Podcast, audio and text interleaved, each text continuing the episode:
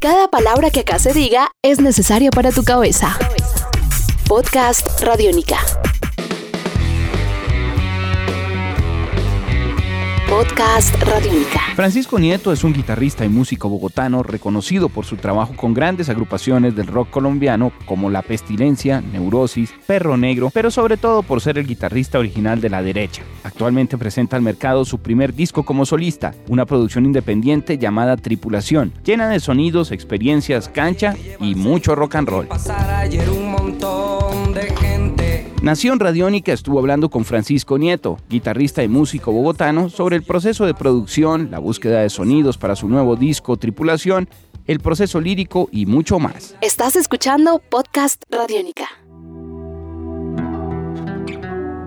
A nivel de producción, ¿contó también con orejas externas o, ya tenía muy definido qué quería Francisco en ese sentido? ¿Fue más un complemento como de, de captura y de mezcla? En el estudio me colaboró mucho Juan Carlos, que es el, el, que le encargaba y el productor. Juan Carlos eh, Rojas. que es el bajista de las 1280 almas. Sí. De hecho, tocó en una canción también. Y él me ayudó mucho en la parte de sonido.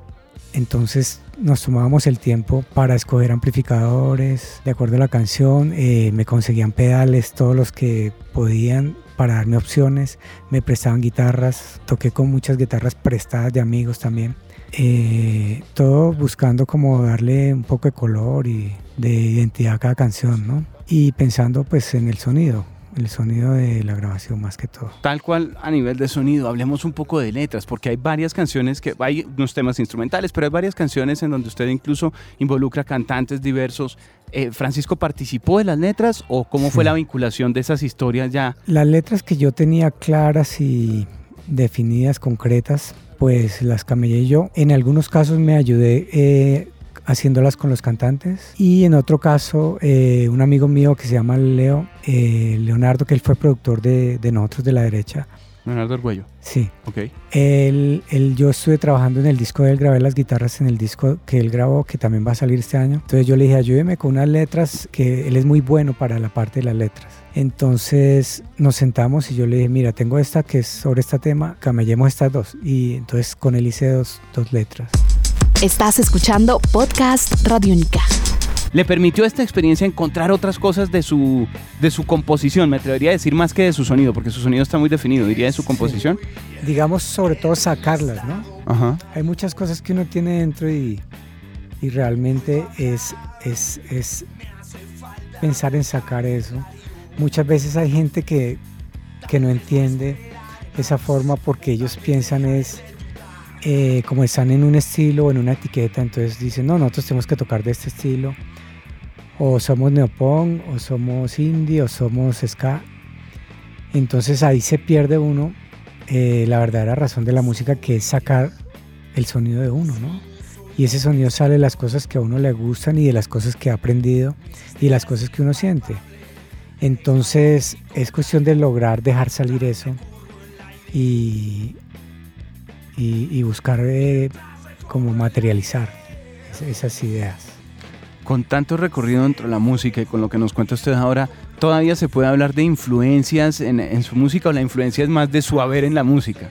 Sí, yo creo que ya, ya hoy en día ya esas cosas como han decantado hacia, hacia un sonido. De hecho yo eh, hoy en día tengo pues mis mismos grupos favoritos de hace mucho tiempo.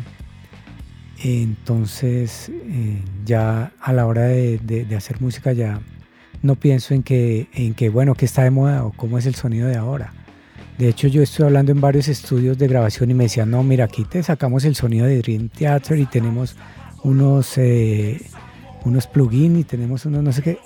Y la batería que sacamos es un camión y yo realmente no, no estaba buscando eso que me pusieran el super, el super sonido prefabricado, ¿no? Sino que yo realmente en este disco yo eh, opté por un sonido más natural porque realmente es como yo veo el estilo de rock que a mí me gusta, ¿no? Entonces no me gustan eh, las distorsiones ya tan saturadas, me gusta un sonido más natural, más de amplificador de hecho, hemos hecho grabaciones eh, tanto en este disco como con la derecha eh, usando guitarras puramente limpias y, encuentra uno otros sonidos, ¿no? ¿Cómo le fue con el trabajo de atmósferas? Porque hay mucho trabajo, por ejemplo, de teclados o ya de, acordes que hacen entre diferentes instrumentos y que van abriendo otros ambientes y pues para un disco conceptual es, es fundamental. Es, en esa medida, eh, ese explorar llegó solo, le tocó trabajar con muchos teclistas o con otros músicos para encontrar esa respuesta o ya estaba medio diseñado también. Pues sí nos tocó trabajar, pero en, en esos casos uno digamos que ahí sí se ayuda de referencia, ¿no? Entonces yo Tenía claro que en el blues quería un órgano Hammond súper clásico y con el sonido lo más parecido al, al, de, al que trae el parlante Leslie y todo eso.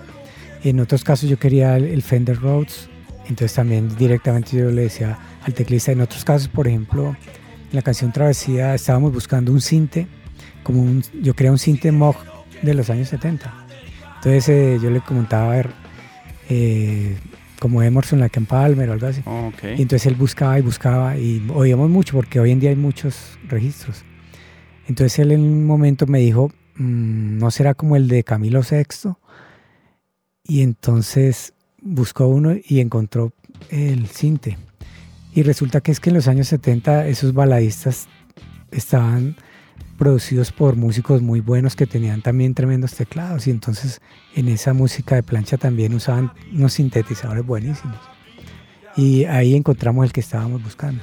Es curioso que con esas referencias también clásicas uno no siente el trabajo para nada cercano a rock clásico. A veces de pronto, no, es que no lo siente uno. Una cosa es un lick, una frase, un final, pero no se sienten ese tipo de cosas. ¿Usted que eh, en ese sentido sigue escuchando grupos, se sigue dejando sorprender e influir un poco en su música por cosas recientes también? Sí, sí, sí.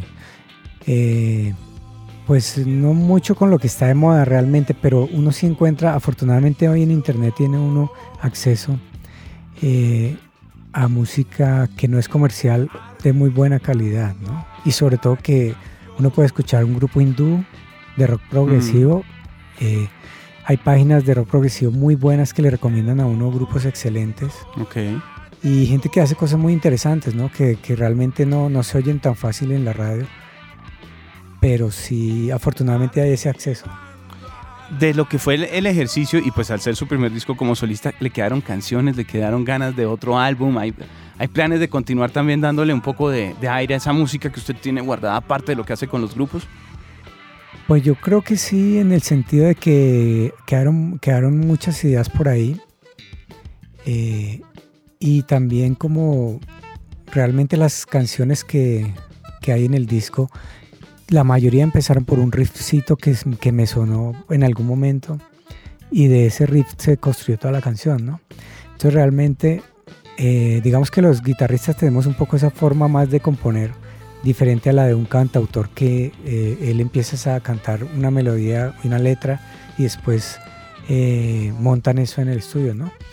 En el caso de, un músico, yo, yo generalmente eh, a punta de riff de guitarra, me por ejemplo en mi época de Neurosis, todas las canciones yo componía todos los riffs pensando en este pedazo de esa estrofa, este pedazo es coro, aquí punteo, aquí el final. Y después poníamos letra encima de eso. Ok. Entonces yo trabajo mucho de esa forma porque para mí eh, fluyen más las ideas y respecto, pues realmente mi herramienta es la guitarra, ¿no? Entonces con la guitarra de ahí sale todo. Hay otros, en este también hubo un ejercicio de, dejarse uno llevar de, otras ideitas por ahí que iban saliendo. También, por ejemplo, desde la batería misma. Este es un podcast Radiónica. Descárgalo en radiónica.rocks. Podcast Radiónica.